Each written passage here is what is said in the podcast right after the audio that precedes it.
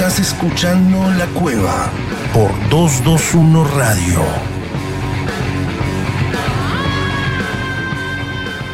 Bienvenidos, ¿cómo andan? Buen jueves para todos ustedes aquí una vez más en La Cueva, en 221 Radio, en el 103.1 para hablar de música, para escuchar buenas bandas, buenas canciones, como siempre llevarle lo mejor, lo que podemos hacer, que es lo que nos gusta a nosotros con cada sección, con Axel Velázquez desde México, con el Doctor Garay, como siempre desgranando algún disco de rock argentino y también con Santiago Patiño, que siempre con alguna noticia de actualidad o alguna cuestión de análisis sobre artistas, sobre bandas, nos trae cada jueves, aquí como siempre en el 103.1 del dial. Además, las entrevistas, porque en el día de hoy vamos a hablar con un histórico del rock argentino desde España, ¿eh? nos va a estar recibiendo y vamos a charlar con Miguel Cantilo, uno de los máximos referentes de comienzo de los años 70 allí con su banda Pedro y Pablo, su canción de protesta, el folk, todo lo que tenga que ver con esa música que ha influenciado muchísimos artistas y del cual vamos a preguntarle también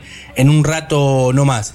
Por suerte, en fase 3 estamos aquí en gran parte de la Argentina, al menos en este territorio, y lo que podemos empezar a vislumbrar es que de a poco van a comenzar las actividades culturales y también la música en los teatros, en las salas y también al aire libre. Así que seguramente a medida que vayamos teniendo las agendas confirmadas, sobre todo en las salas de aquí, de la ciudad de La Plata, que es lo que nos gusta hacer en la agenda, vamos a ir comunicándoles para que puedan volver a disfrutar la música en vivo, como ha pasado o pasa en gran parte del mundo. Gracias a Dios, de a poco va llegando el final de la pandemia. Esperemos que esto no vuelva para atrás, ¿eh? que sea el punto de partida para que todo vaya mejorando. Como decimos siempre, 24 de junio, el día de hoy, programa número 15 de La Cueva. Un 24 de junio han pasado cosas ¿eh? en el mundo de la música. Las presentamos y te las cuento. ¿Querés saber qué pasó un día como hoy? Efemérides. Efemérides. En La Cueva Cultural. La Cueva.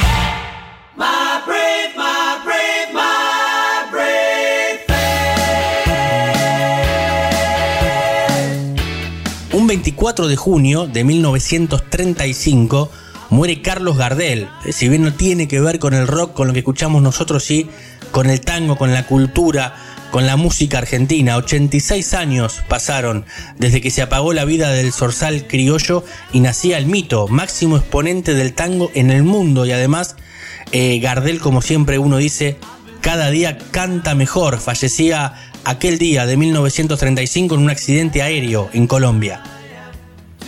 24 de junio de 1944 nace Jeff Beck, uno de los mejores guitarristas de la historia y más influyentes en el rock and roll. Formó The Jarvis, donde trabajó con Eric Clapton y Jimmy Page. Tocó blues, rock, heavy metal, jazz fusión y otros géneros.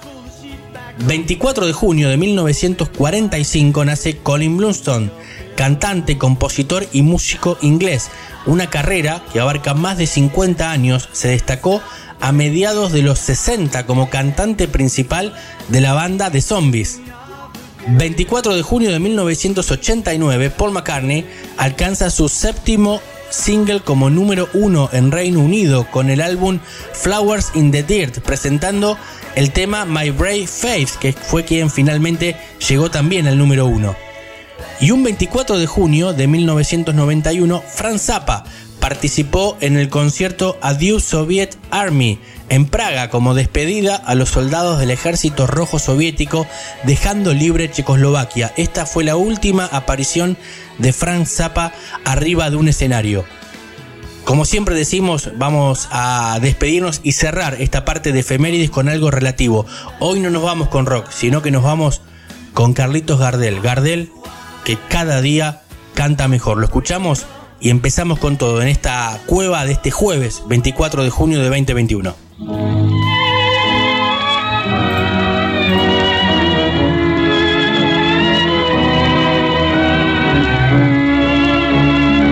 Estás escuchando La Cueva. Animate a entrar. Por una cabeza de un noble potrillo que justo en la raya afloja al llegar y que al regresar parece decir no olvides hermano, vos sabes no hay que jugar. Por una cabeza me tejón de un día de aquella coqueta y risueña mujer que al jurar sonriendo el amor que está mintiendo quema en una hoguera todo mi querer. Por una cabeza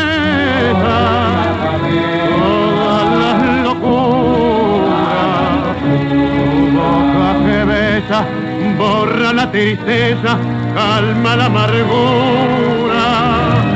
Por una cabeza y ella me olvida.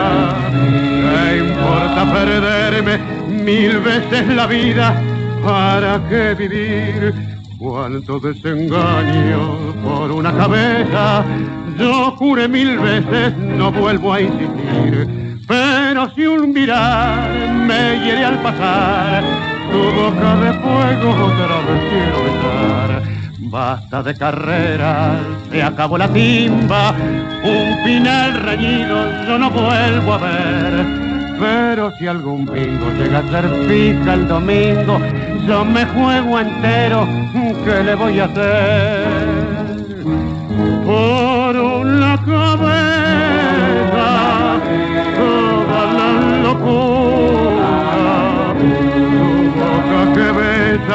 borra la tristeza, calma la amargura. Por una cabeza, y ella me olvida. ¿Qué importa perderme mil veces la vida? ¿Para qué vivir?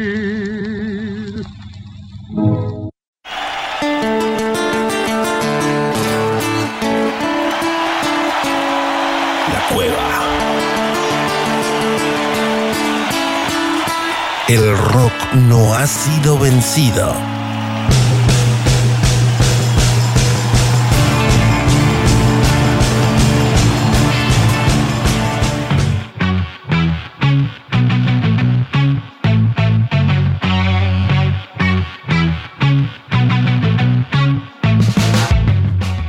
Seguimos aquí en la cueva, en 221 Radio. Venimos de escuchar, raramente nos hicimos este paréntesis en las efemérides del día de hoy, 24 de junio, porque, como decíamos, se cumplen 86 años del fallecimiento de Carlos Gardel, que es un ícono de la cultura argentina y del tango. Entonces, por eso, y como decimos que Gardel fue para nosotros el más rockero de todos los tangueros y el más influyente, veníamos de escuchar por una cabeza. Y ahora como siempre comenzamos eh, esta, este programa de la cueva, nos vamos hacia México, donde tal vez el tango no haya tenido tanta influencia como el rock and roll y otros géneros, pero tenemos del otro lado a Axel Velázquez como cada jueves. Axel, ¿cómo estás? Hola Damián, ¿cómo estamos? Bien, aquí para platicar de música una vez más. Bien, no, no, no hablamos de tango, ¿eh? más allá de lo de Gardel, no, de otras cosas. Sí, sí, sí, vamos a hablar acá de un temita, vamos a te voy a sorprender ahorita. Bueno, me vas a sorprender como cada jueves. La semana pasada hablábamos del Festival de, de Monterrey, escuchábamos a Janet Joplin, bueno, hablamos de todo lo que fue en el año 67, un festival destacadísimo que se llamó Festival Pop de Monterrey. ¿Tenemos algo relacionado en el día de hoy? Eh, no necesariamente porque no es algo eh, del género, pero sí del año. Entonces, ahí estaremos hablando de, de un artista que, que, estaba involucrado en, no en el festival propiamente, pero sí en la escena musical y que empezó muy jovencito. Ahorita vamos a escuchar de esto. Bueno, ¿y quién es este, este personaje de, del día de hoy? Eh, hablamos de Michael Jackson. Claro, muy bien. Nada más y nada menos que del rey del pop. Que, el rey del bueno, pop. Claro, exactamente, que ma mañana se cumple un nuevo aniversario de su fallecimiento. Así es, un aniversario luctuoso de cuando se nos fue un 25 de, de, de, de junio. Sí. Este, fue por allá 2011. 2011, se cumplen no, no recuerdo, 10, sí. 10 años. Uh -huh, o sea, es increíble. 10 años. Qué increíble sí. cómo pasa el tiempo, porque uno son este, muertes de, de, personajes que uno recuerda dónde estaba en el momento en el cual se enteró o qué estaba haciendo, Exactamente. ¿no? Sí, es, es, increíble. Yo recuerdo haber estado frente, justamente frente a la pantalla de televisión. Ese día, eh, Argentina estaba jugando la final de la Copa Davis en tenis. Eh, wow. Y estaba viendo el partido inmediatamente en uno de los cortes, eh, en el flash, aparece la muerte de Michael Jackson, que me terminó sorprendiendo. Y, en ese momento cambié de canal. Dejé de ver, dejé de ver la final de, Argentina en tenis para irme a ver todo lo que había pasado con Michael Jackson porque fue muy, muy choqueante.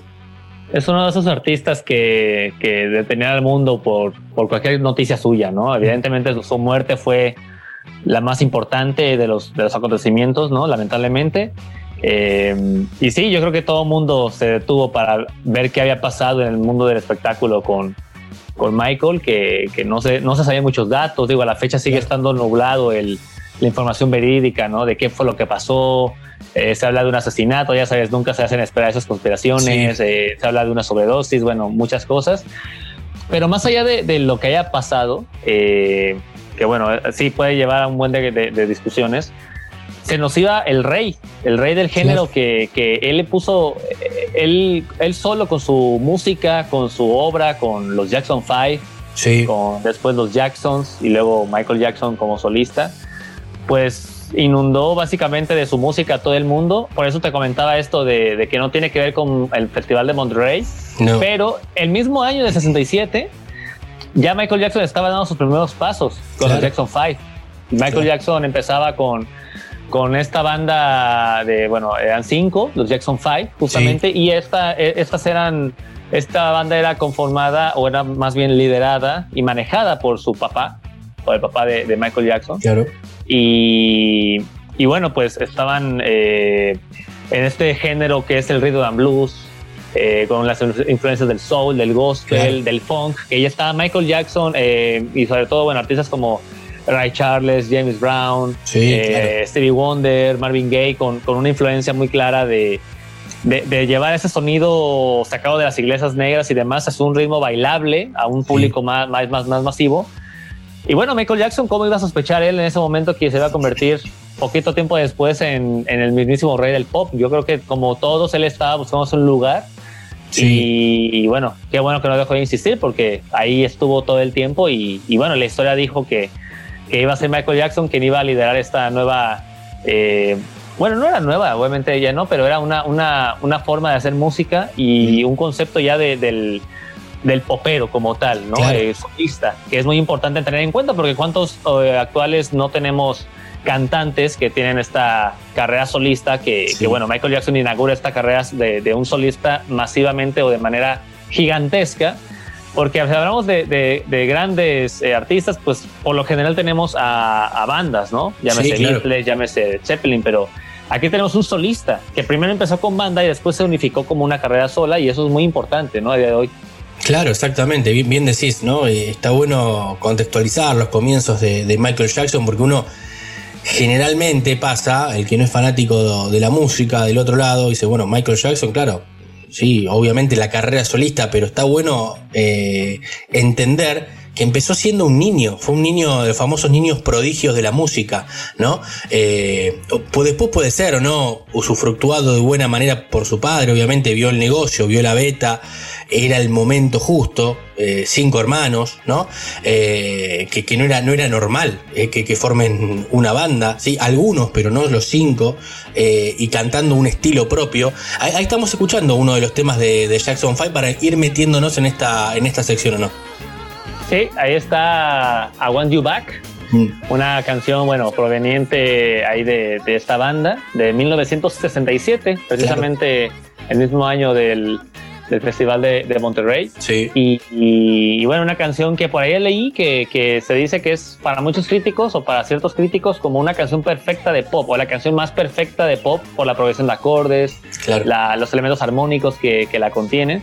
Y bueno, una canción que, que consagra una, una carrera que los Jackson 5 empezaron en 1964. Esta banda empieza en el 64 a, a grabar, a, a hacer carrera.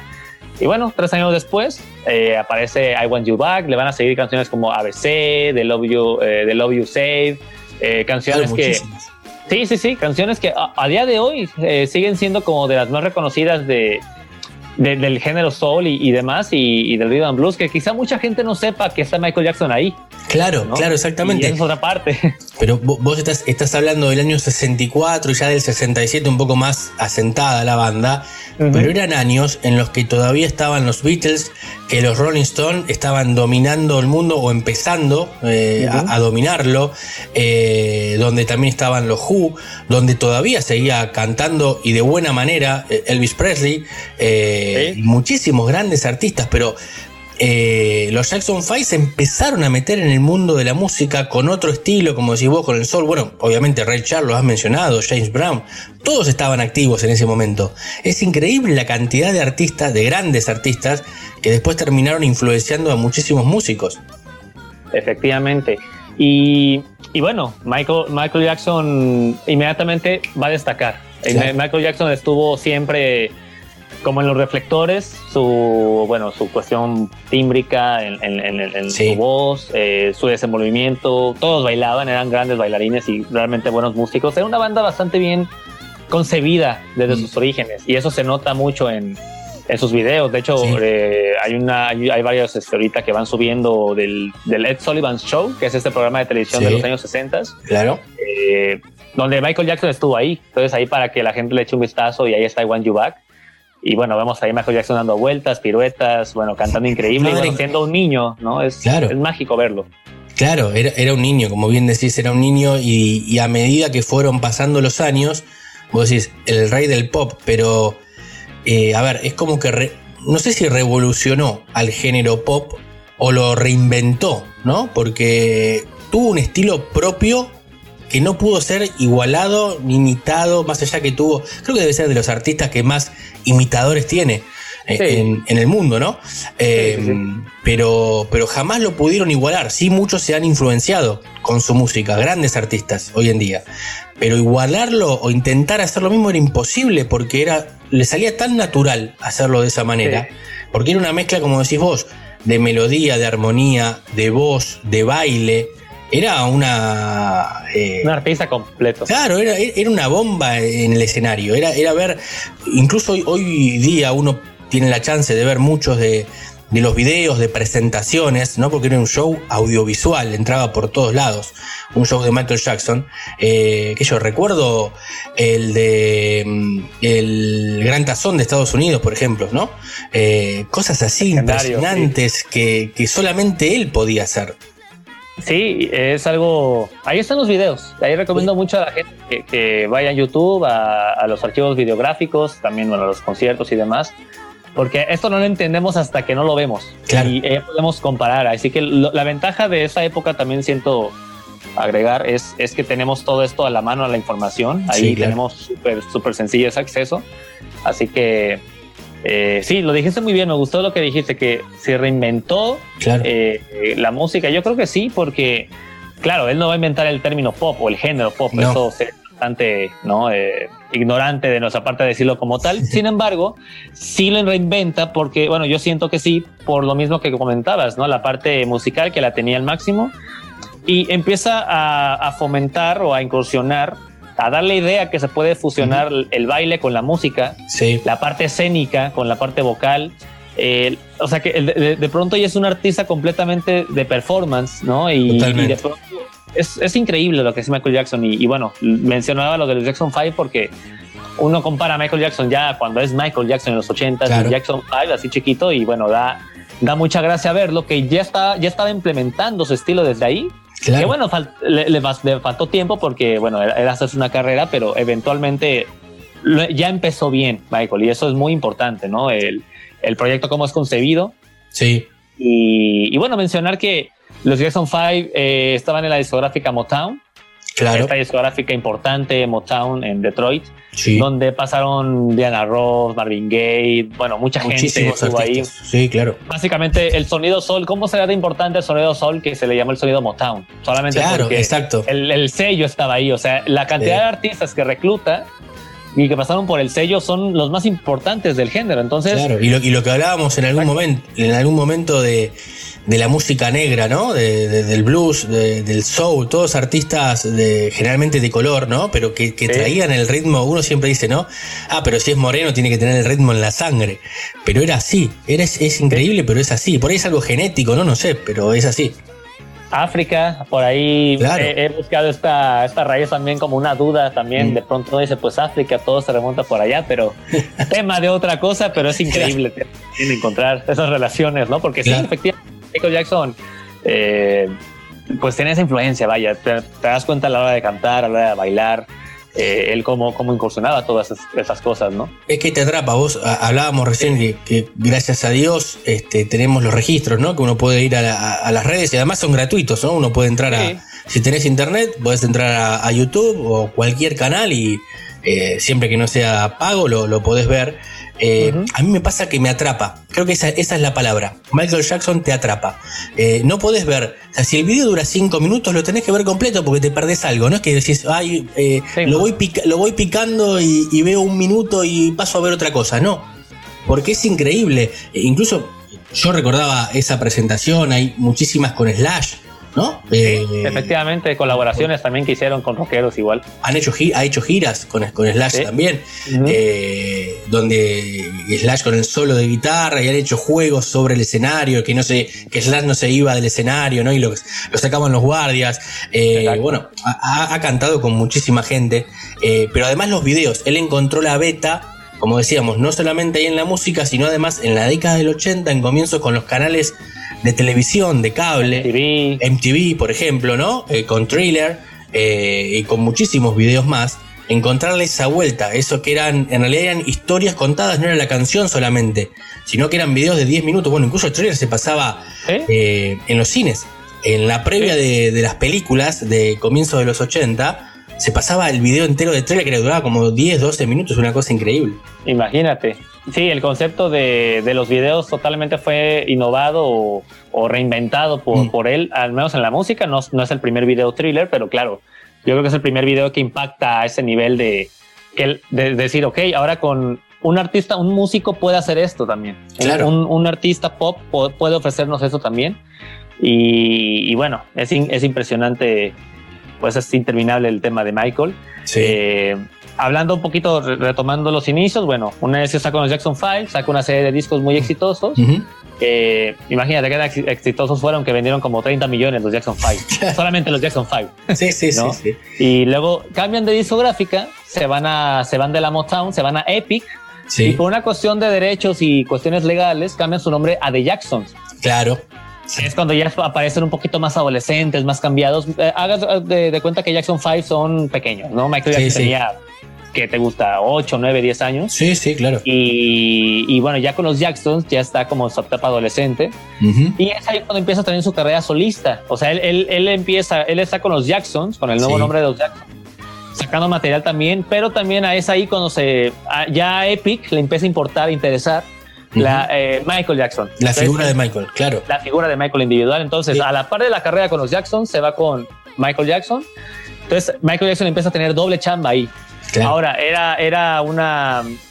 Cambiaron de discográfica porque no ganaban demasiado dinero en, los, en, Motown y demás. Entonces, acá empezaban a ganar un poquito más y, y todo. Entonces, bueno, empieza a hacerse carrera y bueno, una vez que saca el Of the Wall, eh, el disco de solista eh, Michael Jackson, es aquí cuando ya, ya no puede estar como solista y como eh, agrupación. Ya, ya es Michael Jackson y el resto del mundo, ¿no? Es que claro, ahí, no, quedaba, le quedaba, le quedaba, le quedaba chico el grupo.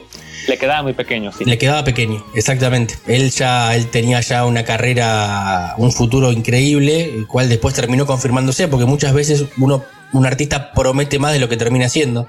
En el caso de Michael fue todo lo contrario. Lo que prometió lo superó, me parece. Eh, creo, que nadie, ningún, este, ningún productor, ningún dueño de discográfico hubiera pensado la revolución que causó Michael Jackson en la música. Jamás. Exacto. Sí, no, totalmente. Y, es aquí en, en, Of the Wall que hablábamos de, bueno, decía ahorita del, de este disco que ya hace, o su primer gran solista, de disco solista, que es su quinto disco de solista, pero ya es su, su gran disco para que ya se separe de los Jacksons.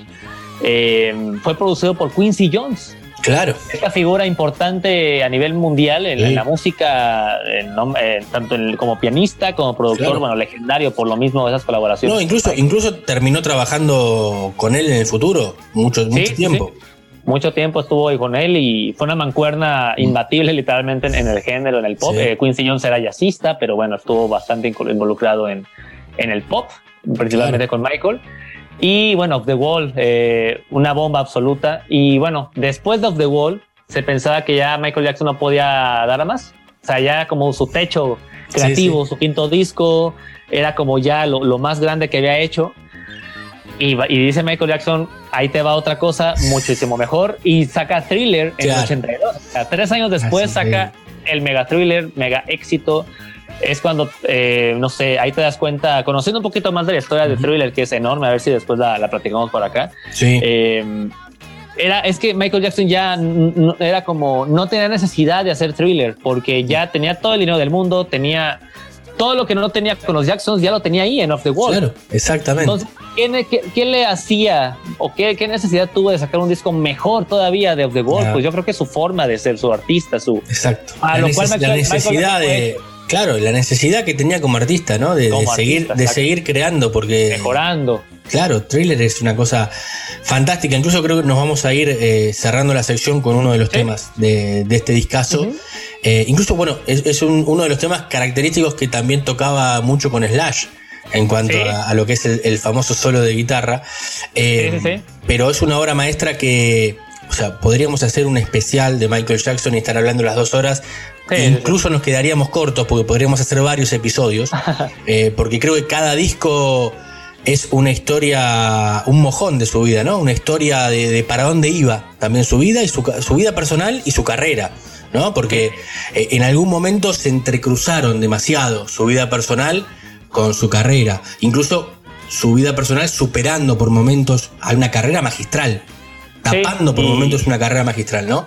Eh, lamentablemente, lamentablemente. Se interpretó, se interpretó negativamente y bueno, mm. tuvo sus repercusiones, pero no olvidemos su legado artístico. Que no, es maravilloso. es maravilloso y lo que nos importa obviamente acá es, el arte, porque además hay cuestiones que, tampoco sabemos y conocemos a fondo y por ahora la justicia eh, ha fallado a favor siempre en ese sentido.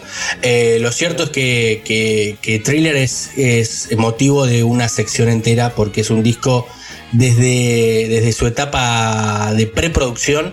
Es algo maravilloso para contar porque tiene historias, tiene temas, tiene para desgranar. Colaboraciones con Colaboraciones, Exactamente. David Van Halen. David Van Halen, de Toto, como hemos hablado de muchos músicos de Toto. También lo hemos charlado aquí en algún momento.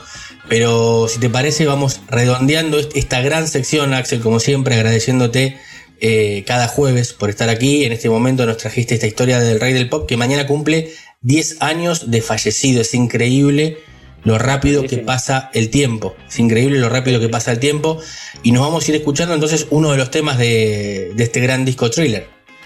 Sí, esta canción es Beat Y bueno, pues es de, de, de este disco thriller. Y pues una canción donde sale Eddie Van Halen en el solo de guitarra, uno de sus solos más perfectos. Esto lo, puedo comprobar no porque sea guitarrista, sino por compañeros guitarristas personales que le han tocado. Que claro. es casi una proeza y muy, muy eh, casi imposible, por no decirlo imposible, este, tocarlo como lo tocó Eddie. Así que también decir que era muy rockero Michael Jackson en la incursionar con, con gente así. Así que, este, y mira, de rápido, ahorita que está viendo las fechas. Sí cometió un error. No falleció en el, en el Michael Jackson, no falleció en, el 2011, falleció en el 2009. 2009, claro. Sí, sí, sí. De pronto perdí un poquito el año, pero bueno. 11 años, claro, es verdad. 2019 pasa que el tema de la, pandemia nos, hace perder a todos. La brújula. la pandemia no se cuenta ni para la edad de uno. Tenemos todos, tenemos dos años, dos años menos, ¿eh? Sí, no, no. 12 claro, años ya. Exactamente. Bueno, bueno, maravillosa igualmente la, historia, Axel, obviamente. Y vamos escuchando esta recomendación tuya. ¿eh? Eh, y para la gente que lo pueda picar y meterse a escuchar no solamente thriller, sino grandes discos de, Jackson 5 y de Jackson también, porque hay grandes canciones. Así es, pues ahí está eh, It, de Thriller, así que disfrútenla.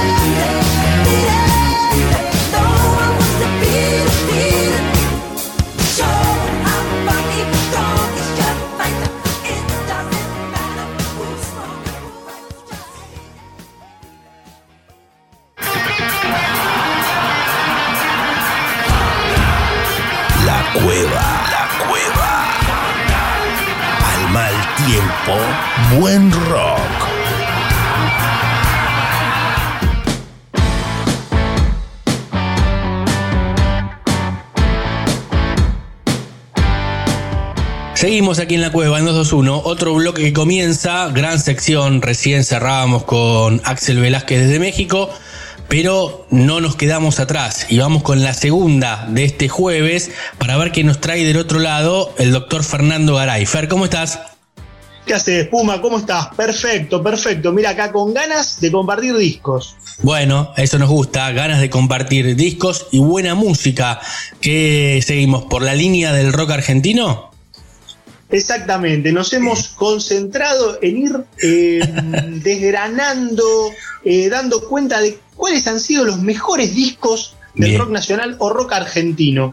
Y bueno, hay un personaje que no podemos dejar de traer a, a la cueva y es al gran Carlos Alberto García, Charlie García. Claro que sí, claro que sí, faltaba Charlie, hemos hablado de Luis Alberto Spinetta, de Papo, de Sumo, bueno, de Virus también, bueno, cómo no traer aquí a colación a, uno de los que ha inventado prácticamente, ha cambiado todo en el rock argentino como es Carlos Alberto García, el gran Charlie. El hombre del bigote bicolor, como se le decía en algún momento. Con el famoso vitiligo, ¿no? Que, que- que algunos pensaban que en algún momento se lo tenía, ¿no? Hay muchas historias detrás de- del mito del bigote. Claro, era, era un, un problema este, dermatológico que generaba Claro. también esa coloración en el, en el bigote. Pero bueno, vamos a, vamos a hacer un poco de historia, un poco de los detalles, como nos Dale. gusta hacer en la cueva, bien, bien, bien el detalle. Bueno, Charlie venía de haber formado el grupo Sui Generis con Nito Mestre. Sí, claro. Termina ese grupo y funda La Máquina de Hacer Pájaros. Sí. Termina ese grupo y arma el supergrupo por su Gieco, con Porcheto, con. Bueno, con Gieco. Con Nito Mestre, claro, exacto. con Nito Mestre de, de Sui Generis. Y luego, entre el 78 y el 82, eh, la experiencia de Cerú Girán. Claro que sí. La experiencia de Cerú Girán. Pero va a llegar este año bisagra, que es el año 1982. Y realmente este año es una locura lo que hace Charlie. Es una locura insólito. ¿Vamos a repasarlo? A ver, dale, sí, claro que sí. Le tiramos. En marzo, Sí, eh, se- eh, Pedro Aznar les dice que se quiere tomar un año, que se quiere ir a estudiar a Boston, que quiere estudiar al colegio Berkeley de música, a perfeccionarse. Toma un poco de sorpresa a la gente Sí. del grupo, pero bueno, cada uno dice, bueno, cada uno sacará un disco solista y después vemos cómo seguimos. Para despedir a Pedro, en marzo recital en obras. claro que sí. Obras sanitarias, recital doble fecha en obras sanitarias en el mes de marzo. A la postre va a ser la despedida Sí, de, de Cerú. Irán, porque no hubo vuelta, no hubo vuelta. Hasta, mu- hasta 10 años después no hubo Claro. vuelta. En el 92, que después en otro capítulo de La Cueva, Lo vamos a hacer. la vuelta, la vuelta Dale. de. Claro que Bueno, hacen ese obras y ahí se graba No llores por mi Argentina, sí. Disco disco en vivo. eh, disco que oficia como de, de- de despedida de Pedro para Claro. desearle buena suerte en esa experiencia de estudio a Berkeley, a Boston, y como en la a- en definitiva la, el final de la primera época de, mm, de Cerú Girán. Bueno, estamos en marzo. Sí, Pasamos a mayo, junio, Pubis Angelical. ¿Qué era Pubis Angelical? Una película sí, película del director Raúl de la Torre, basada Claro. en una novela de Manuel Puig. Raúl de la Torre le envía el guion a Sí. Charlie y le dice, Charlie, me encantaría que me musicalices la, la peli. la película. Charlie se copa, se mete en los estudios, más o menos él eh, graba todos los instrumentos. Cuando le preguntan a Charlie, ¿qué onda? ¿Qué, qué te imaginas para hacerle? Y me imagino tango, pero tango a lo Pink Floyd. Claro, psicodélico. Así que eh, en el disco, porque el disco, vamos a decirlo, que, que estamos este, desgranando, es Sí. un disco doble. Es Claro. pubis angelical yendo de la cama al living. Yendo de la cama. Como, salió como un vinilo doble. Claro, claro, claro. Así- Exactamente. Así que bueno, en mayo-junio graba Pubis Angelical, la banda de sonido De la película. película de, de la torre. Y en agosto se mete a grabar lo que ya sí como mencionábamos, es Yendo de la cama al living, su primer disco solista. Fantástico, fantástico. del recorrido que venía siempre con bandas, Charlie García. Ah. Y ahora comenzando el 82, que fue, como decís, el año bisagra, el año de los grandes recitales también para él, con Cerú, eh, y después como solista, ¿no? Porque creo en el 82 no hace Ferro también.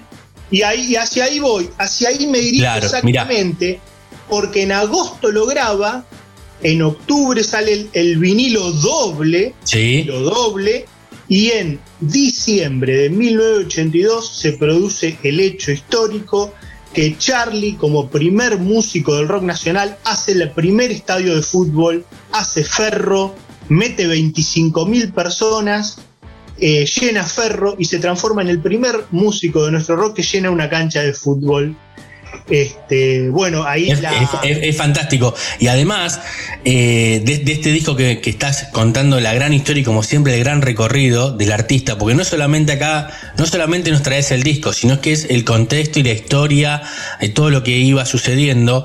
En ese año 82, eh, queda histórico para, para, que uno lo pueda ver en, en las redes, en YouTube, lo que fue, por ejemplo, No Bombardé en Buenos Aires tirando, ¿no? Exactamente, exactamente. Ese es el, final del recital, donde Charlie se contacta con una artista plástica, con una vestuarista, Renata Suyen, y con 31, que hacía los efectos de, bombas y explosiones, y entre los dos, entre Renata Suyen y 31, clan, eh, cranean armar todo un escenario de ciudad y bueno, y muchos proyectiles que impactan y, destruyen la ciudad. Ese recital es histórico. Es terrible. ahí, está, sonando de fondo, ¿no? Bombardé en Buenos Aires, que es un tema de ese disco. Bueno, bueno, y también me, me retrotraes si vamos a hablar del, contexto, y Charlie tenía, eh, y siempre lo tuvo, siempre lo ha tenido, esa antena.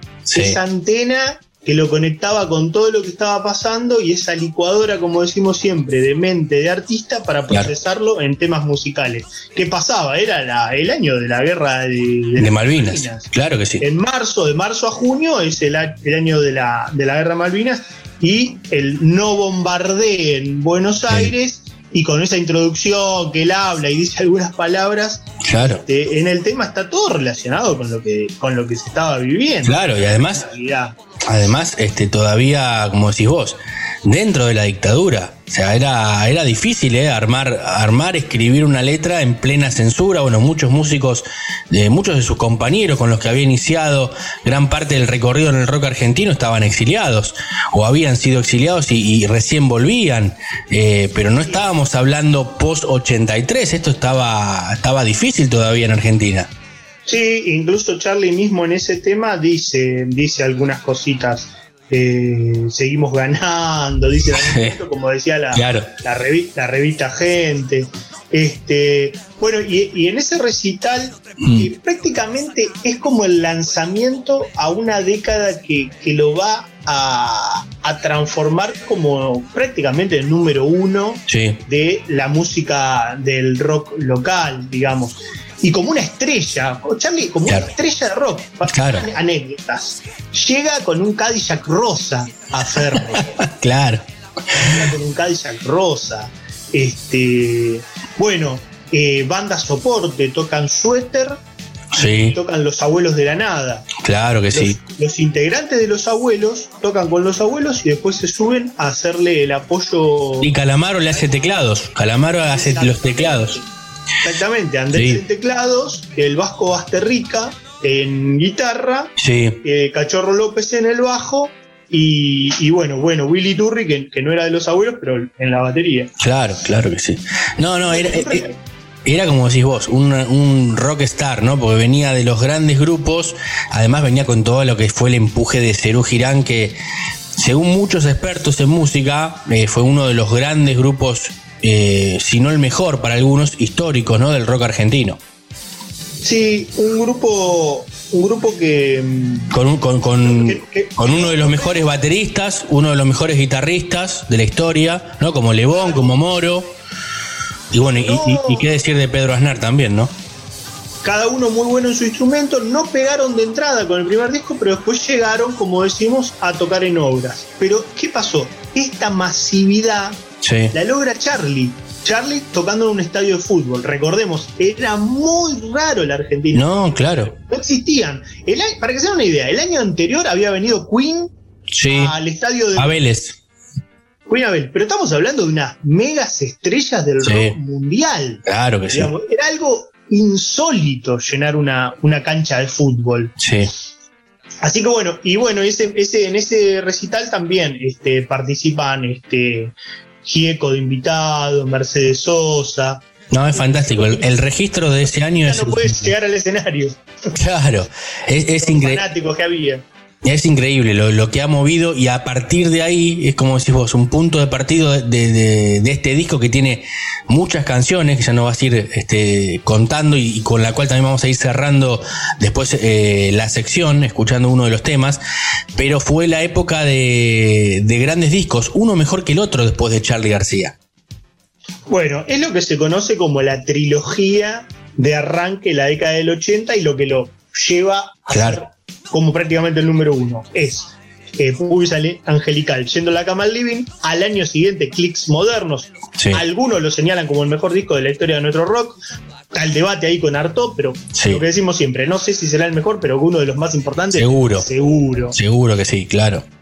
Y después de ese, Piano Bar, lo que se conoce como la trilogía, que ahí están hits tras hit tras hit. Todo. Y, y, temas con frases que después todos incorporamos en, la, en, la, en, la, en nuestra vida, ¿no? La alegría no es solo brasilera. Claro. Te pones a repasar, a repasar las letras y, realmente es, este, es impresionante. Bueno, lo que hablabas el otro, el otro programa con el zorrito, con el zorrito. Sí, claro. claro. Él, él, dijo es el prócer, el zorrito dijo hace un par de semanas, eh, Charlie García, el prócer del rock argentino, eh, y, además dijo eso, el himno por excelencia de la pandemia fue yendo de la cama al living. Yendo de la cama. no se podía hacer otra cosa. No se podía hacer otra cosa. Y como es bueno, em, como decíamos, Pubis eh, Angelical es un disco como lo definió Charlie, que no lo vamos a poder definir mejor que él. Tango a la Pink Floyd. Claro. Son él tocando la mayoría de los instrumentos y por ahí con alguna algún saxo, algún saxito que, mete melingo, claro. alguna guitarrita que mete Lebón, algún corito que mete Fabiana Cantilo, Julia Senco, algún corito. Sí, claro, Julia Senco pero más que nada es un, es un disco instrumental, que está buenísimo. Yo lo estaba. Eh, sí, es un, bueno, es un, es un disco conceptual, como se solía decir antes, discos que ya son muy difíciles de ver en la actualidad, ¿no? Eh, también, como decimos, tenía que ver también con la época, con muchas cuestiones eh, en el medio de la dictadura, mucho para decir, mucho para contar, la canción como vehículo de comunicación, eh, eso también es, eh, era importante, porque hoy en día uno tiene las redes, tiene muchísimas cosas, pero antes se decía con la canción también, se criticaba con la canción, hoy por ahí se ve un poco más lejano eso. Sí, y, y, el recital de diciembre como una válvula de escape, porque Mercedes Sosa había sido un artista, digamos, eh, bastante perseguida. Claro. La dictadura no, no podía presentarse y ahí se presenta. León Gieco lo mismo, se había tenido que ir a, Estados Unidos, este, algún tipo de censura. Y bueno, ese recital de, diciembre ofició como una suerte de válvula de escape, llamémosle. Y ya en la década del 90, en la edición del CD, sale con un CD solo, aprovechando el, la capacidad. La capacidad en minutos que tiene el CD ya no era doble como el vinilo original que lo, que lo, que lo, que lo mencionamos, que era un vinilo doble cuando Claro.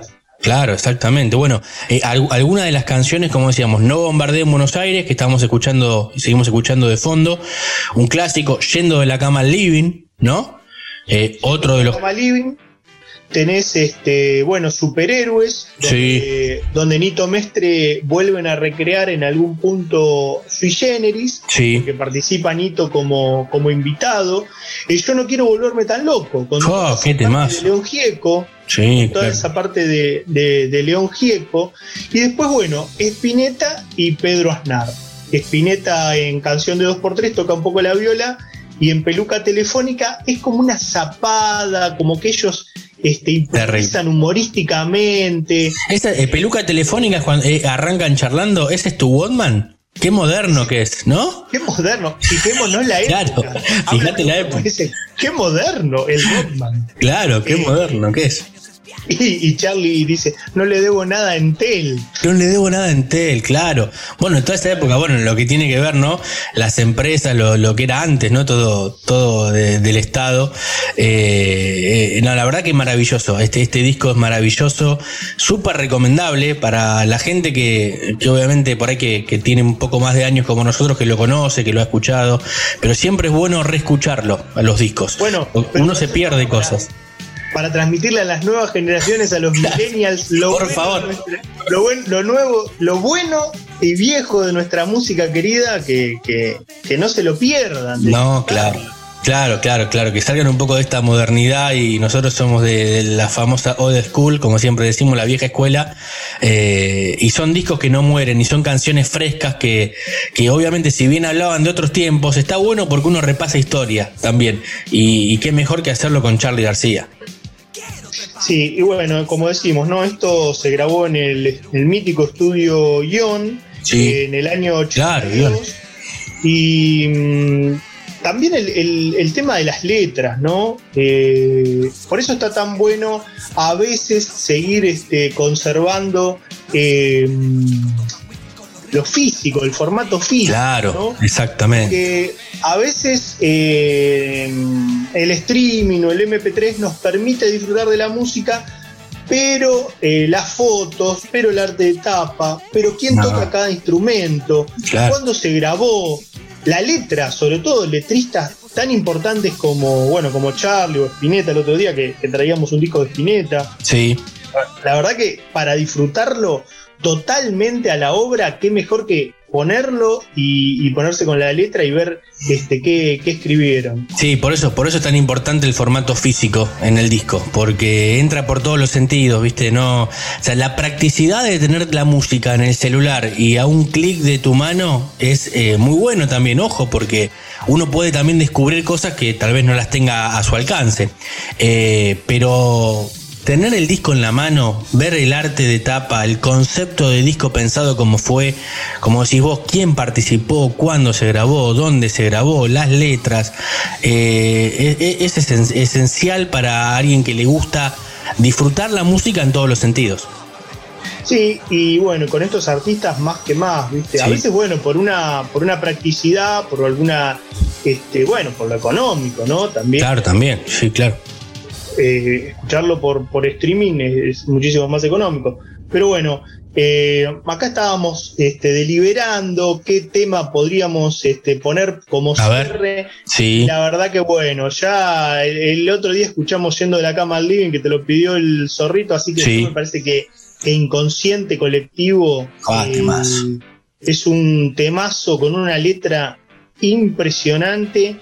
Bueno, tema que después, este, fíjate vos, Mercedes Sosa eh, interpretó muchísimas veces. Muchas, incluso con Charlie lo han tocado, han cantado y grabado. Bueno, los vi en el Rosedal de Palermo, un recital gratuito al aire libre, eh, más de 100.000 personas y hicieron junto eh, Inconsciente Colectivo de Serma y Sangra, cantando juntos. Bueno, Mercedes Sosa cantara lo que cantara, se, Venía se, Venía todo abajo. Charlie la amaba, digamos. Todos los rockeros la amaban. Todos, todos, todos, todos. Bueno, incluso cuando hizo Cantora, ¿no? Que, hizo ahí covers con, muchísimos este, artistas, con Cerati, con, Moyo. Claro, disco doble con, con, con todos. Con Pedro Aznar también, ¿no? Creo que estuvo también. bueno, con todos. doble con todos. Sí. Y es más, un día capaz que la, que la hacemos a Mercedes con, con el Claro que sí, claro que sí, porque lo merece, porque era dentro del folclore la más rockera, la artista más rockera que hemos tenido, que más se acercó a la música. Con Fito, con León, con, con con Pedro Aznar, con Cerati. Le encantaba juntarse con todos y hacerle los temas. Y ellos alucinados. Claro, bueno, claro en, sí. el video, en el DVD del, de Cantora aparece Spinetta y dice, ya me puedo morir tranquilo. Sí, claro. Mercedes me cantó un tema. Claro, fantástico. Bueno, bueno, Fer, increíble esta historia de este vinilo doble, este disco Pubis Angelical, yendo de la cama al living. Nada más que escuchar, eh, nada mejor que escuchar al, al prócer, como dijo el zorrito Bon Quintiero, del rock argentino, que es eh, Charlie García. Y nos vamos a ir entonces con Inconsciente Colectivo. Gran recomendación, gran letra y melodía. Es un tema histórico, uno de los mejores del rock argentino. Temazo, escuchen bien la letra. Bien, gran recomendación, Fer. buen fin de semana y hasta el próximo jueves. Abrazo.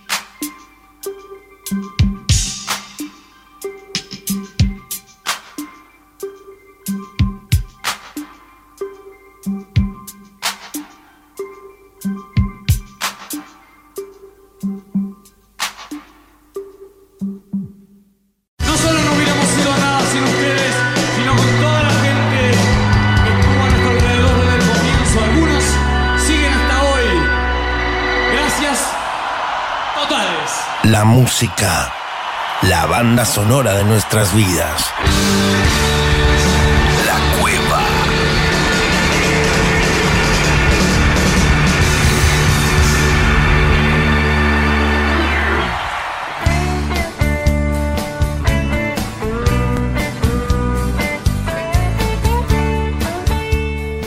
Nuevo bloque aquí en 221 Radio, en el aire del 103.1, en un rato la repetición en Radio Perio, como siempre, como cada jueves, llega el bloque de las entrevistas, donde nosotros siempre decimos, tenemos el programa de música, hablamos y nos encanta entrevistar a músicos, artistas del otro lado y del otro lado de- del océano, porque está en España Miguel Cantilo. Miguel, ¿cómo estás? Bien, muy bien, gracias. Un gusto recibirlos y charlar un poco con ustedes desde el final de la primavera aquí al principio del invierno allá. Claro, exacto. Acá te, te decíamos y lo charlábamos antes, con mucho frío estos últimos días. Ustedes, por suerte, están adelantados en, en la temporada y también con esta pandemia, ¿no? Con, con esta cuestión que, que es difícil salir con calor, perdón, un poco más tranquilos. Claro, sí, es, es muy estacional esto, ¿no? Hay que realmente asociarlo al clima, porque aquí no es que esté totalmente relajado el asunto, pero por lo menos empieza a haber espectáculos con aforo reducido, pero espectáculos tanto al aire libre como bajo techo.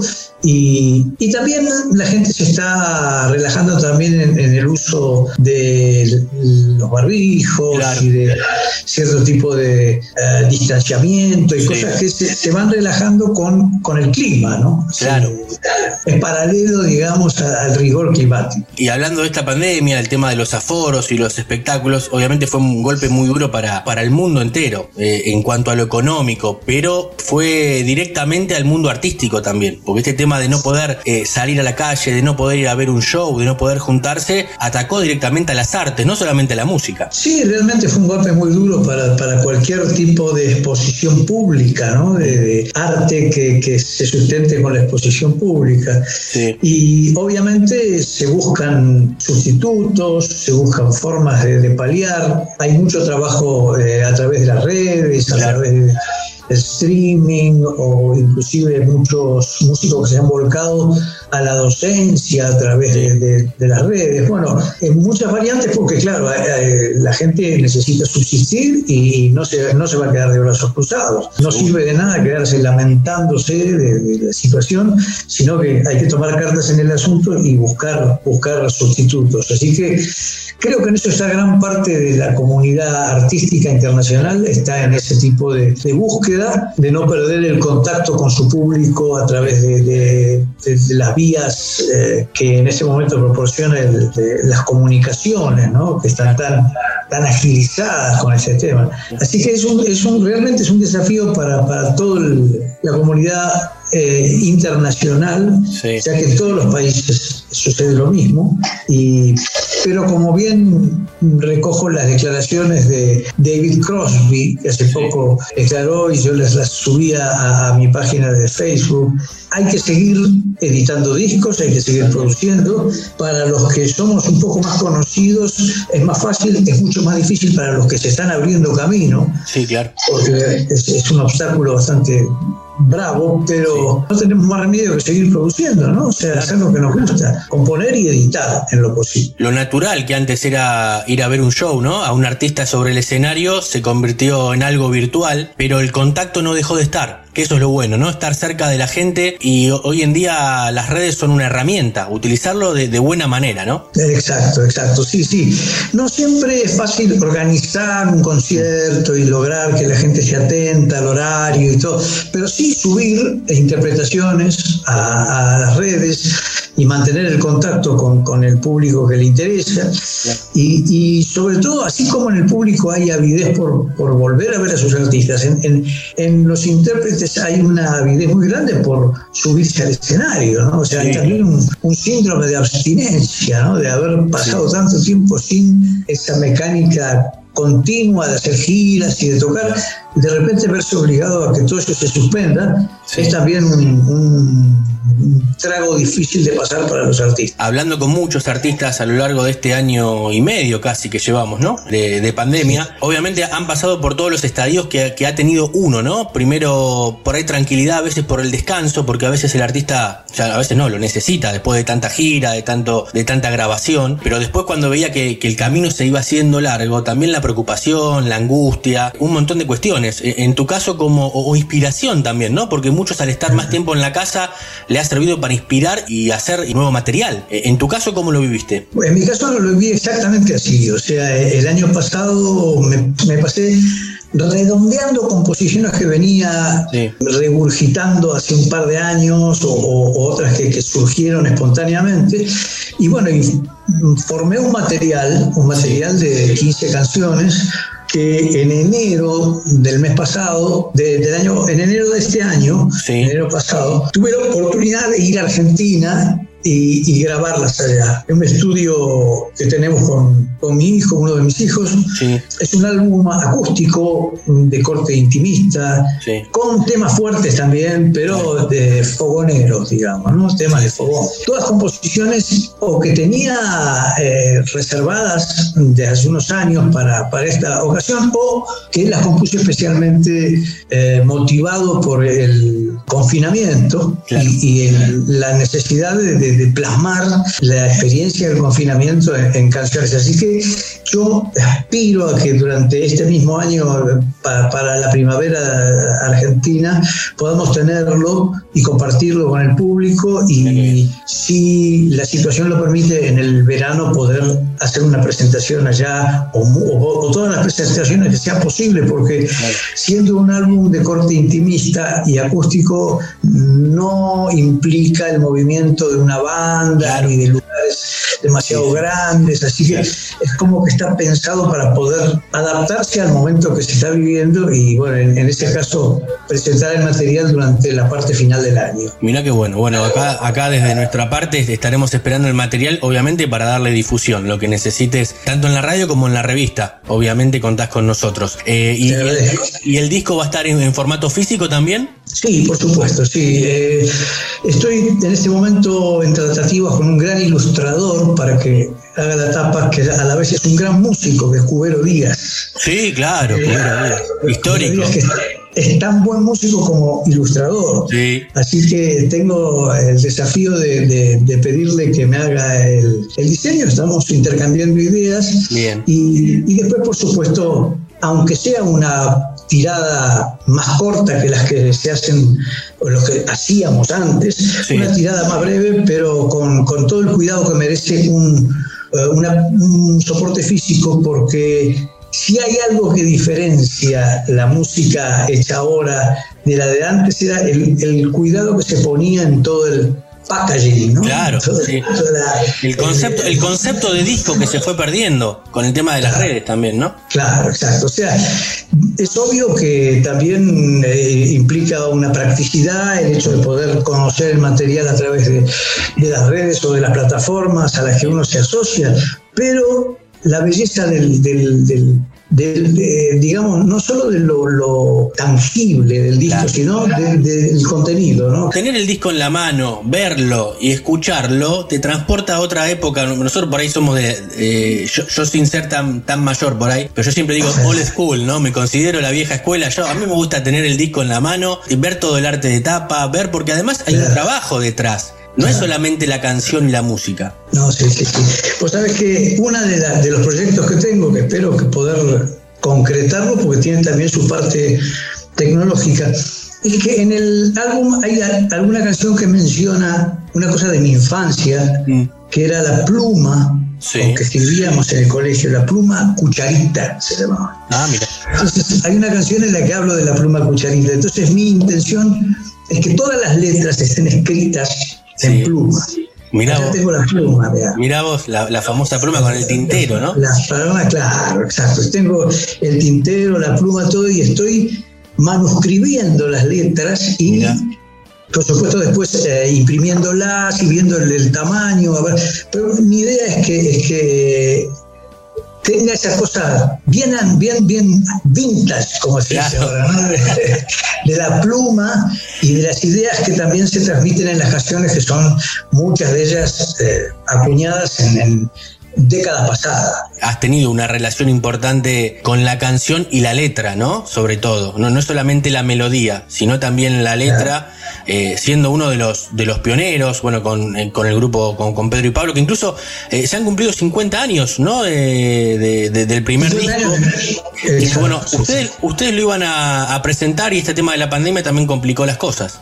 Exacto. Tanto es así que tuvimos que hacer una presentación online que hicimos el año pasado, eh, que nos arreglamos para hacerla yo desde acá y Jorge de Argentina, pero que, que, bueno, compensó un poco las ganas que teníamos de tocar juntos. Eh, en este momento estamos en proyectos eh, diferentes. Nosotros tenemos un, una regularidad así de cada tres, cuatro años juntarnos a hacer algo, pero por lo general estamos en, en proyectos individuales. Sí. Y por supuesto que para mí es, es eh, muy importante la referencia frente al público de, de, de, lo que hicimos con Pedro y Pablo, que resultó mucho más eh, masivo, digamos, mucho más difundido que lo que yo he hecho eh, individualmente. Estamos hablando con Miguel Cantilo aquí en 221 Radio. En la cueva nos estamos dando un lujazo al aire. Eh, Miguel, recién hablábamos de, de, las letras, yo te consultaba, ¿no? La importancia siempre de la letra en la canción, canciones que en tu caso han pasado 50 años y, las actuales siempre relacionadas con el contenido social, ¿no? Con el contexto. Es imposible irse y eso también la gente lo ve reflejado porque se las va apropiando con el paso del tiempo. Yo creo que pasa con, con muchísimas canciones de distintos autores, géneros, países, culturas,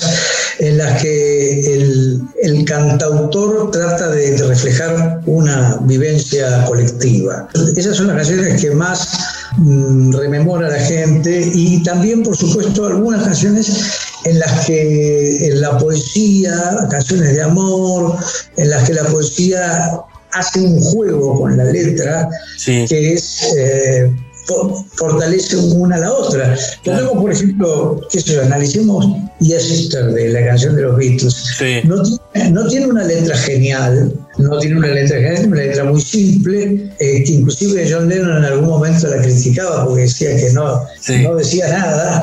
Claro. Pero es tan buena la fusión que se produce con la, con la música, con Sí. la armonía, que es una de las mejores canciones que se han compuesto. Así que no es que necesariamente los contenidos tengan que ser eh, ni excesivamente poéticos ni excesivamente sociales, es que tiene que haber un, eh, un maridaje entre música y letra que a veces se produce en, en un mismo autor o a veces en la coautoría, palabras que están escritas para ser cantadas con esa melodía. Es, es un juego muy mágico. Claro, vos sabés que es, cierto lo que me decís, porque a- hace un tiempo entrevistando a Andrés Calamaro, él me dijo que hay, hay letras que nacen para hacer canciones y otras no. Sí, ahí está la habilidad del que, del que toma el riesgo, ¿no? Porque Sí. hay muchos intentos fallidos también dentro Claro. de la poesía, de musicalizar grandes poetas. Eh, tiene que ser hecho con un respeto y con una, sobre todo, un- una sintonía con lo que quiso decir el poeta, muy profunda, que, que permite que esa letra no obstaculice la, la transmisión de la palabra. O sea que es, es un arte el de musicalizar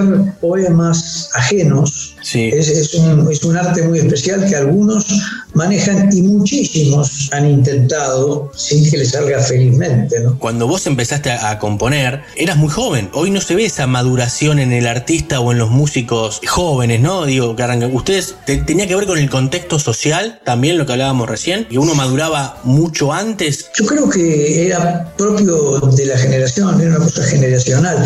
Sí. Cuando yo comencé a escribir canciones, había tipos que tenían cuatro años más que yo, no más, cinco, como mucho siete años más que yo, en otros países que estaban, qué sé yo, eh, Bob Dylan estaba escribiendo letras que nos estremecieron a todos apenas las escuchábamos. Joan Manuel Serrat estaba musicalizando, además de hacer canciones preciosas, él estaba musicalizando a poetas como Antonio Machado, que eran de un valor enorme Claro. eh, a nivel literario. También había una inquietud muy grande por, con- por comunicarse, comunicar ideas de la canción. Después la canción, con el paso de los años, dejó de ser ese vehículo, pasó a ser vehículo de otro tipo de apetencias, de otro tipo de, de transmisiones más tecnológicas, más visuales, diferentes. Pero en ese momento la canción era un vehículo, como si se dijera que también eh, en el cine o en el teatro, en ese momento se utilizaba mucho el vehículo artístico para transmitir ideas.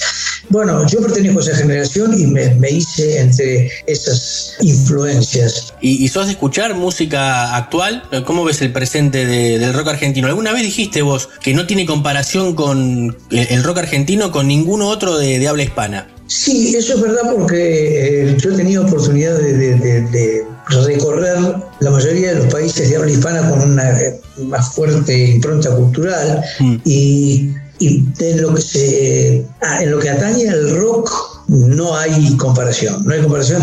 Y eso lo dicen aquí muchos, ¿no? O sea, te dicen, pero en Argentina hay mucho rock. Claro. Como que es una- un fenómeno que aquí es mucho más localizado en un grupo de gente que hace rock, por supuesto, hay un gran público también, pero es mucho más acotado el movimiento de rock. Hay, por supuesto, hay un movimiento de flamenco muy fuerte, de, jazz, fusión, de, de- muchas cosas que en Argentina no, tienen, no, no- no existen. Claro. Pero eh, el rock es muy característico de, de nuestra cultura, por eso se ha ido desarrollando mucho más eh, en la Argentina. Y después hay otros países de habla hispana que tienen también su desarrollo, eh, en México, México, Colombia, eh, claro, tienen, tienen un rock también muy importante. Por ejemplo, yo en este momento estoy colaborando con una versión de la Marcha de la Bronca Sí. que va a salir en, Colombia, Mira. en Medellín Sí. porque, claro, la, la situación que vive en este momento Colombia, como algunos otros países de Latinoamérica, es de ebullición social. Totalmente. Y una canción escrita hace 50 años, para ellos eh, representa como, como una curiosidad y sobre todo una aplicabilidad a lo que están viviendo. Entonces me, me convocaron para participar. El castellano que se habla en Colombia, en México, en Argentina, eh, hay muchas canciones del, del rock nacional que son eh, muy reconocidas Sí, sí. Y, y- y apreciadas en, en- en el ámbito de otros, de otros de otros movimientos de rock. Así que yo creo que la Argentina es puntal en ese sentido, en lo que representa el rock en castellano. No olvidemos que aquí, por ejemplo, hay rock, pero todavía se canta en inglés en algunos, en, en algunos eh, círculos, claro. Sí. Es que no, se, no se animan a volcarlo al castellano porque es un desafío, es un desafío que los argentinos, los argentinos lo tomamos con naturalidad y desarrollamos todo un cancionero, pero hay muchos países de habla hispana que no se atreven a traducir, para, para cantar blues, para cantar Total. qué sé yo, eh, todos los derivados del rock que hay, a veces tienen que recurrir al inglés porque no, no, no les da la musicalidad que pueden sacarle al, al- al lenguaje Claro. para enfocarlo en la canción. Pero es una cuestión de, de, digamos, de, de- de destreza Sí. que los argentinos desde el principio, desde Lito Nevia, la balsa, todo eso, eh, fue- lo resolvieron con naturalidad. Exactamente. Le, le encontraron la vuelta al lenguaje, ¿no? Claro, exacto. Eh, bueno, en realidad las es curioso, pero las los primeros rocks que llegaron a Argentina fueron, eh, digamos en castellano, Sí. fueron mexicanos. Claro. Los, me- los mexicanos fueron los primeros que se atrevieron Sí. a traducir covers como el Bonnie Moroni que cantaba eh, eh, Johnny Winter, Johnny que lo tradujeron como Popotitos.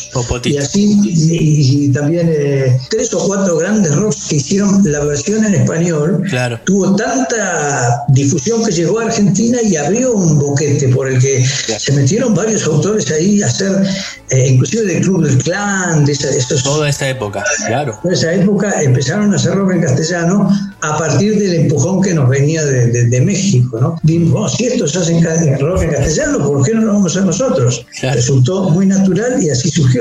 Ha habido más cantidad de producción en el rock Sí. argentino, o sea, más variedad y, y, si se quiere, desde un punto de vista más profesional. Bien. O sea, el, el sonido, el acabado de los discos, la presentación, todo eso evolucionó mucho más en cantidad que con México, en que algunos en, en calidad están parejos, pero no se produjo tanta, tanta variedad como lo que hay en el rock argentino. Miguel, para ir cerrando, porque el tiempo en radio es tirano, nadie dijo esta frase jamás, nunca, ¿no? Eh, obviamente nos, nos encantaría continuar, eh, porque estamos hablando de música, de lo que nos gusta, de arte, de cultura. ¿Qué sueños cumpliste gracias a la música y si queda alguno pendiente? Bueno, el, el sueño que cumplí eh, es tener varias formaciones musicales grupales en las que disfruté mucho, con, con gente excelente, con compañeros de trabajo.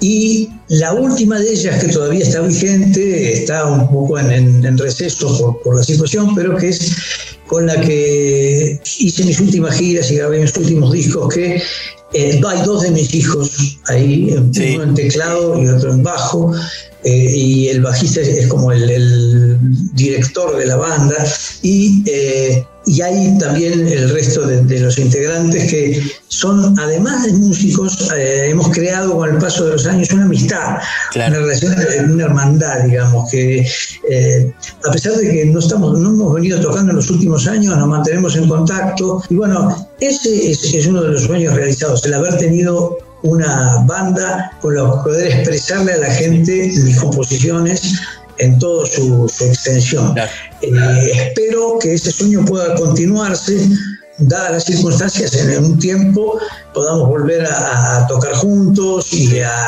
a grabar sobre todo algún, algún disco, eh, pero mi experiencia con el rock eh, ha sido muy feliz a nivel grupal. Nosotros, obviamente, de este lado, esperando que salga eh, este nuevo trabajo del cual nos contabas. Ojalá para la primavera de aquí, septiembre, tal vez podamos tener, eh, o, por las redes primero, ¿no? Algunas canciones, ¿no? Alguna canción, tipo como sencillo, ¿no? Y esperar, obviamente, el disco, que es lo que todos queremos, con estas 15 nuevas composiciones o algunas que tenías hechas y que aprovechaste en pandemia y que además lo puedas volver a tocar acá. Verte recorriendo los escenarios de Argentina eh, es maravilloso, así que te esperamos, obviamente, con los brazos abiertos por este lado. Bueno, te agradezco muchísimo te agradezco los deseos y la conexión con, con tu gente. Por no bien tenga material para, digamos, difundible, dif- difundible y, y presentable para el público, eh, te lo voy a hacer llegar, Claro voy a, sí. a buscar el contacto, así que te agradezco mucho esta conexión y cuando quieras estoy a tu disposición. Bueno, igualmente acá, Miguel, vos sabés que siempre para despedirnos le decimos a- al entrevistado que elija el cierre musical. Nos vamos a la tanda con una canción, la que quieras escuchar. Con eso cerramos agradeciéndote y obviamente acá a disposición, como siempre, para lo que necesites. Bueno, voy a elegir una canción de Paul McCartney, Mira. que cumplió los 79 años. Sí. y está,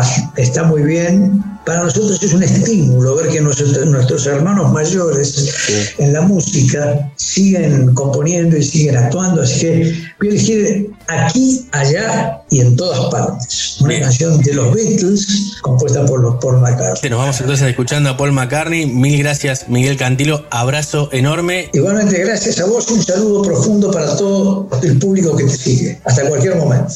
To lead a better life, I need my love to be here.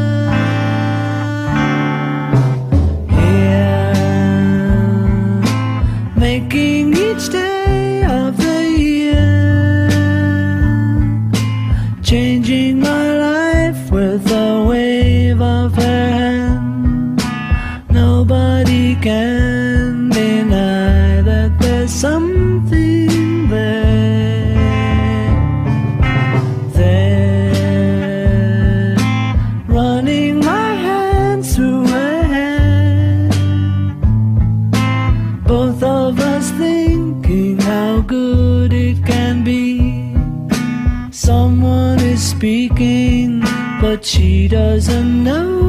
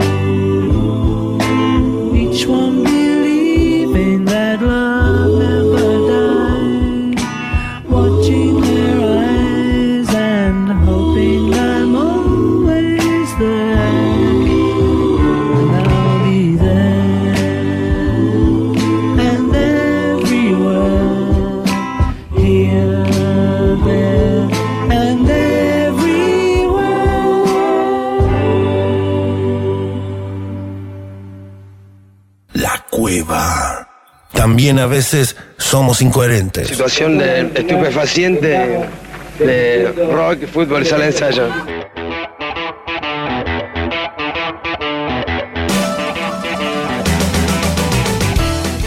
Último bloque aquí en la cueva, en 221 Radio. Veníamos de escuchar a los Beatles de la mano de Miguel Cantilo, ¿eh? nada más y nada menos. Quiso cerrar la entrevista, gran entrevista, con uno de los históricos del rock argentino, aquí en la cueva, como cada jueves en las entrevistas y como cada semana, también del otro lado, tenemos la sección de Santiago Patiño, que está del otro lado. Santi, ¿cómo estás? Un placer saludarte, Puma, a vos y a todos los oyentes, como cada noche de jueves. Muy bien, así me gusta. Mirá que Miguel Cantilo dijo, vamos a cerrar con una de los Beatles. Así, así nomás la tiró, ¿viste? Como para dejar eh, el público bien caliente con un, un temazo eh, escrito por Paul McCartney. Y ahora vamos a ver qué nos traes vos para esta sección.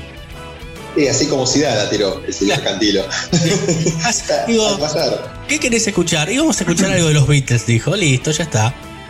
Ah, tengo un tema acá en el bolsillo, una canción, ¿la quieren escuchar? ¿Viste? Como... Sí, de, de un pibe que cumplió 79 hace poquito. Un pibe, claro, claro, un pibito, pibito. Este capaz que tiene suerte en la música, dijeron. Capaz que le va bien. Bueno, capaz que le va bien. Obviamente acá, viste, recogemos el guante, así que le metemos a la sección y imagino que venimos con un gran nivel y una gran noticia, por lo que me dijiste además en la previa gran nivel. Esperemos que pronto, por supuesto, pueda cumplirse acá en Argentina. Los shows están volviendo, la música en vivo está regresando después de lo que fue un año de pandemia. Hemos visto eh, en Inglaterra, obviamente, a Mick Jagger haciendo eh, la famosa canción del, retorno a, las actividades, a la, presencialidad. Eh, mismo James Corden, el presentador inglés que radica en, Nueva York, haciendo el musical con Ariana Grande, festejando cómo se levantaron las restricciones. Y justamente en el Madison Square Garden tuvo lugar un recital con público completo, 20.000 personas, sin barbijo, sin distancia. Allá obviamente es otra realidad, estamos aclarando. Nueva York, eh, Estados Unidos, distinto a lo que es Argentina. Ahí Foo Fighters se presentó, como decíamos recién, a público completo. Es el primer show y justamente la primera banda que logra dar un recital sin protocolo, sin barbijo, sin alcohol, podríamos decir, o eso, eso depende de cada uno, capaz que claro, sí. Que lleva consigo, pero bueno, por lo menos sin distancia y sin barbijo, que eso es lo que, lo que llamó la atención, presentó muchas perlitas, eh, por supuesto, el, show cuando se anunció las entradas se agotaron en cuestión de, minutos nada más, y, algunos de los mensajes y las insignias que dejaban eh, la banda en, en, las entradas y en los pósters publicitarios era, digamos, decía, esperamos un año este show esto es, hora de vibrar, Madison, el Madison Square Garden perdón, se va a venir abajo. Ese fue un poco así el, mensaje que decía, y bueno, como diciendo, eh, esto recién comienza, digamos, este fue un show masivo, no hay protocolo, no hay nada, y acá vamos para adelante, porque la pandemia, digamos, ya se terminó. Claro, punto de partida eh, en Estados Unidos, ojalá que acá se pueda hacer también pronto, obviamente tendrá que ver con con este plan de vacunación y cómo viene después el tema del clima, ¿no? Ellos están en verano, pero 20.000 personas, yo veía algo, algo en YouTube y ahí vamos a escuchar una de las canciones que, que tocaron de, de fondo eh, en, esa noche, fue el último domingo, pero ver esas imágenes en YouTube de un recital con 20.000 personas, gente sin barbijo, una pegada al lado del otro, uno dice, no, es imposible, esto es 2019. No, no, es, 2021. Es asociarlo a la actualidad, es difícil asociarlo a, ahora porque, como comentábamos, una diferencia abismal con lo que se vive acá en Argentina. Hoy en día tenemos eh, el anfiteatro del Parque Centenario, algunos lugares en La Plata al aire libre, justamente. Claro. De La Plata, donde somos este, oriundos la mayoría, que depende muchas veces del clima, porque uno dice, bueno, está bien, las restricciones y las medidas habilitan a que haya un show al aire libre, sí, por supuesto. Ahora, tenés lluvia, lo lamento.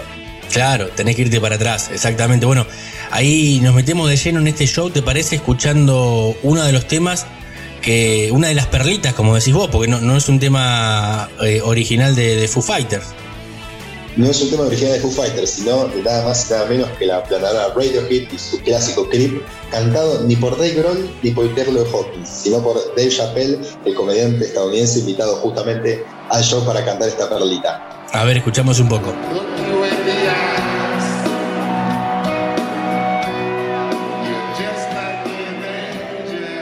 Qué increíble, ¿no? Escuchar, escuchar este tema en vivo eh, y además eh, uno de los temas que más covers ha tenido, ¿no? Uno lo, lo suele asociar, eh, uno, uno, uno cuando a veces recorre Spotify, ¿no? Eh, en bosa, eh, acústico, bueno, muchísimas bandas, muchísimos músicos. Creo que es un tema referente para, para el rock, un clásico de los 90 de la mano de Radiohead, como decís vos, y acá cantado por, bueno, tocado por Foo Fighters, pero no cantado por Dave Grohl. No, cantado por el comediante, como decíamos, estadounidense Dave Chappelle, que, que fue invitado al, al, al, show en este caso. Justamente Radio, eh, Radio perdón, eh, Foo Fighters la semana pasada se presentó ante 600 personas y ahí interpretó el clásico también Somebody to Love, como había hecho en su momento con Claro. el Pressure. Eh, y otras tantas perditas, como decimos siempre, que suele hacer, suele hacer este, Foo Fighters, como en su momento se presentó con Rick Astley, un, un artista eh, nada que ver con el género que ellos hacen, algo más Sí. pop, y haciendo el, el famoso clásico Never Gonna Give You Up, pero, pero en, ver- en versión rockera, y, y esas, esos gustos que yo creo que es más Dave Grohl el que pincha Sí. la banda para hacer ese tipo de cosas, sin duda Sí. alguna. Conociendo lo, lo loco que es eh, el, el muchacho, Vos fijate que en los últimos años lo que los gustos que se da, porque también lo hemos visto eh, con Brian Johnson eh, cantando una Daisy Dizzy, eh, bueno, con Mick Jagger hace muy poquito sacando este, este corte eh, en la pandemia, ¿no? Eh, pero es, es maravilloso, es maravilloso volver a escuchar música en vivo, no en formato streaming, que obviamente sirvió, siempre lo hablamos aquí con los músicos, ¿no? Para estar cerca de la gente, pero no es lo mismo que ir allá a verlo en persona, que estar con otra gente alrededor, el ritual de ir a ver un show, ¿no? Obviamente, el ida y vuelta con el artista eh, es algo sensacional que lamentablemente durante un año y medio no lo hemos tenido y acá ha costado porque se ha liberado mu- un poco con el tema de los aforos reducidos o al aire libre, pero ahora parece que la luz empieza a verse al final del túnel, pero estamos lejos de las 20.000 personas en un lugar cerrado. Sí, sí, como, como explicabas vos, justamente iba a ser hincapié en lo que es el ritual, porque quienes va- vamos o fuimos solos a un recital o hasta con amigos, familia, lo Claro. que sea, ya, ya el momento en el que uno sale de su casa con la remera de la banda puesta, eso ya es parte del recital, ya es parte del ritual. No, y, y sabes, ¿sabes dónde arranca el ritual ahora? Porque antes era diferente. Vos sos de la nueva camada, eh, pero yo la llegué a vivir, ¿eh? De hacer cola para sacar la entrada. Hoy en día la sacás a través de cualquier portal de internet, pero ahí empieza el ritual, esperando la fila virtual para que con un clic del mouse puedas tener la entrada. Bueno, yo, en realidad tengo ve- 21 años, pero soy una persona detenida en el tiempo porque apliqué ese sistema, aunque no Lo creas, au- aunque no lo creas, lo apliqué no por comodidad, no porque diga, porque en definitiva es más cómodo sacar la entrada por internet, pero yo Claro. dije, yo quiero vivir lo que vivió otra persona. Claro, lo como era normal antes. Pero, claro, ah, lo, lo que antes era normal y hoy, hoy, hoy se ve raro, pero sí, es verdad lo que decís vos, la gente hoy en día se desespera, se, se amontona virtualmente, porque Sí. uno entra y cuántas veces no puede conseguir entrada, por un lado porque no quedaron, y por qué no llegaste a conseguir entrada, y porque justamente colapsó la página, Sí, entró muchísima gente, mismo pasa en el sistema y pasó con eh, los shows de streaming con tantas bandas de que, bueno, eh, a, a uno en su casa se le va el wifi, no puede ver el show, la culpa del artista no es, Claro, no. le, le- le quiere echarle, eh, por supuesto, la culpa a, la- a las distintas eh, empresas de, eh, de cable y después el caso contrario, que justo esa noche el, el artista tuvo mala suerte en el streaming, a él sí se le cortó la conexión o tuvo mal el wifi, entonces ahí claro, la culpa no es del, del- del cliente, por, por decirlo de una manera, No, del no. fanático que está esperando la casa y, y el músico en realidad se, se preparó para esa noche para tocar y, y tuvo una mala suerte con el tema de la conexión. Claro, claro, exactamente. Bueno, lo cierto que, que el ritual volvió de la mano de, de Foo Fighters a darle para adelante es el punto inicial, eh, lo decía Dave Grohl también, de aquí todo para adelante, todo lo que venga, imagino muchísimas giras que se han suspendido, se van a empezar a retomar, empiezan a moverse algunas fechas en el mundo entero, eh, sobre todo en las bandas importantes, las bandas históricas, que es lo que vemos que se ha suspendido, Lola Palusa se va a realizar en Estados Unidos justamente también, Eh, así que bueno, ojalá que sea todo para bien, que, este maldito virus que nos tuvo y que todavía nos tiene acá eh, dentro de, esta pandemia que no ha, no ha finalizado, pero sí que eh, empezamos a ver después de mucho tiempo con mayor esperanza lo que puede pasar, eh, sobre todo en el mundo artístico. Eh, y Foo Fighter, me decías vos también, además en un año importante porque sacó nuevo material. Sacó nuevo material, sí, exactamente en febrero lanzó eh, el disco llamado Medicine at Midnight, Medicina a la Medianoche. Tiene temas como, por ejemplo, eh, Shame Shame, eh, Waiting on Where, No Son of Mike, que ya vamos a, a escuchar ahora Sí. en, en breve. Que, que, bueno, David Grohl justamente comparó lo, lo que fue ese trabajo con, con un disco de David Bowie que, salió, por supuesto, en el año 83 y decía: está lleno de himnos y canciones de rock eh, para cantar. Es como un disco de baile moderno. Para mí es como Let's Dance. Eso es lo que queríamos hacer, queríamos que fuera un disco divertido. Eh, sin duda freirá equipos de audio de aquí a Fukuoka, es lo que decía justamente un tipo loco, como decíamos siempre, como, como Dave Grohl, y cerraba diciendo, comiencen a ahorrar eh, su dinero para los parlantes. Les pedimos disculpas, como diciendo, ya está, rompimos todo.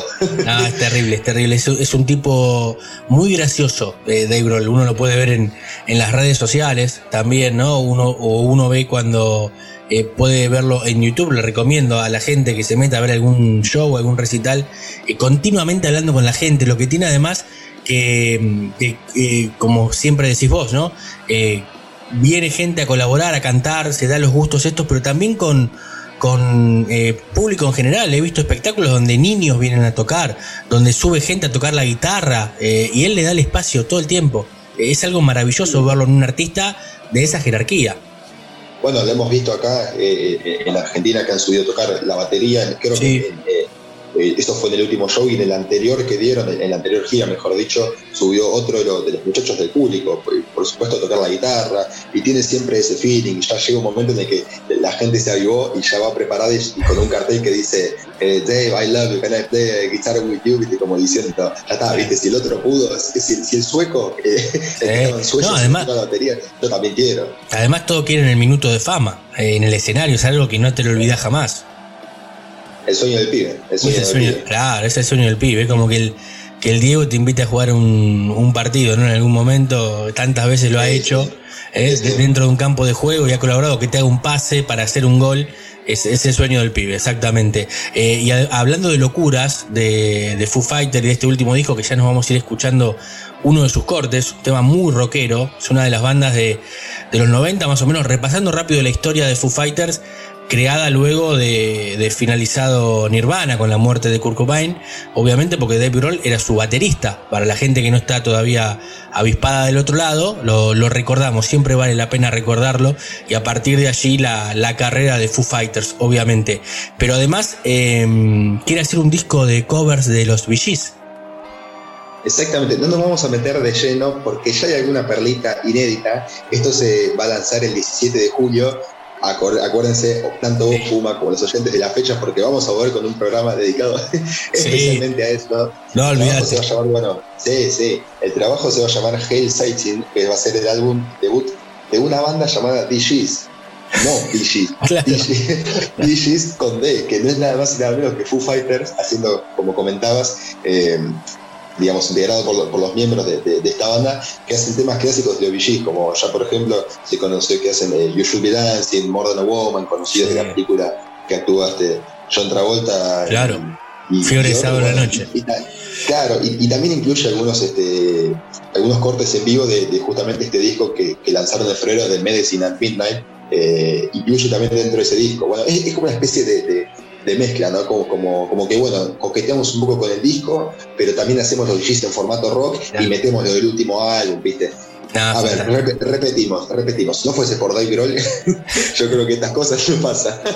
No, no, para nada, para nada. Así que lo, bueno, lo vamos a estar esperando ansiosos ahora en el próximo mes de, de julio y seguramente acá vamos a tener en esta sección lo vamos a, a ir analizando cuando ya esté, esté el material. Bueno, hablando de material, fantástica la, la sección como siempre, Santi, como cada jueves. Nos pone muy contentos, además que nos traigas esta noticia de que vuelve la música en vivo en el mundo, con gente, eh, y ojalá que rápidamente lo podamos disfrutar aquí en Argentina. Tal vez, ¿por qué no para fin de año, no? Esperar un, par de meses más, ya hemos aguardado tanto, pero tal vez en nuestro verano podamos disfrutar lo que hoy están disfrutando en otras partes del mundo.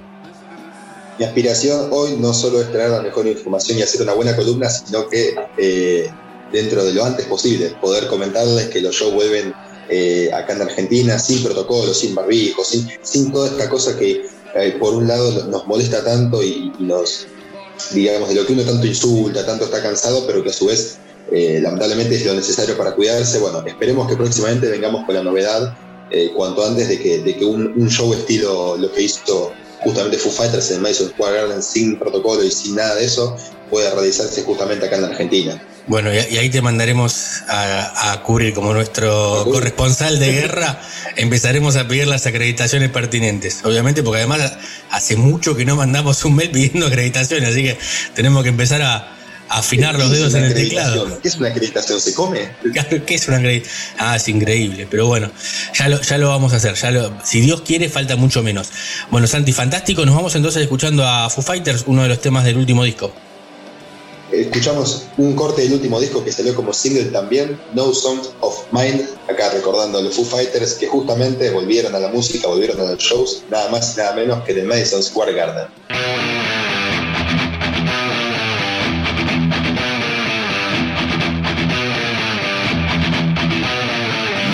Of mine will ever do the work of villains who will of fools. If you believe it, it must be true. No son of mine, no son of mine.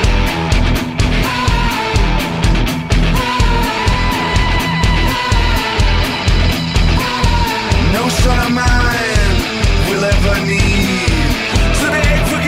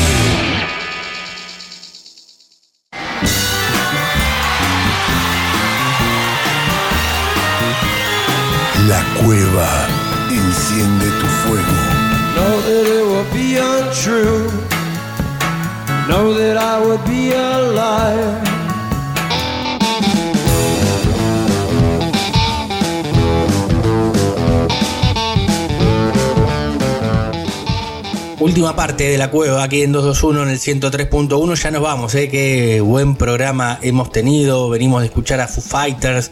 Eh, eh, nos habló Santiago de esta gran presentación que hicieron el último domingo. Sin protocolos, ¿eh? 20.000 personas metieron en el Madison Square Garden en Nueva York.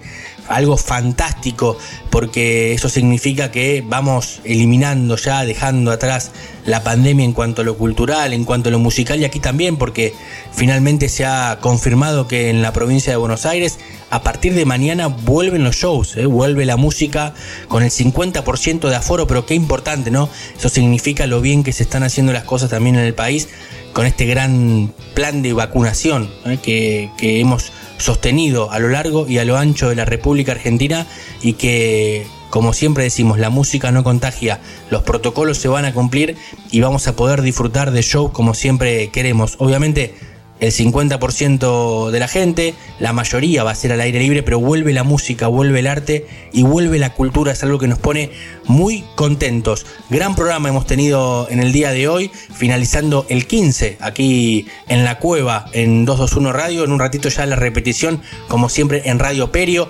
Hemos hablado de Charlie García y su pubis angelical yendo de la cama al living, también de Michael Jackson con Axel Velázquez y la entrevista de Miguel Cantilo, un histórico del rock argentino. Nosotros nos vamos hasta el próximo jueves, pero antes, como siempre, con música en vivo de rock argentino, de rock nacional. En esta oportunidad, Miguel Mateos, perdiendo el control. Nosotros lo perdemos, pero solamente hasta el próximo jueves, aquí a las 20 en 221 Radio. Abrazo, chao.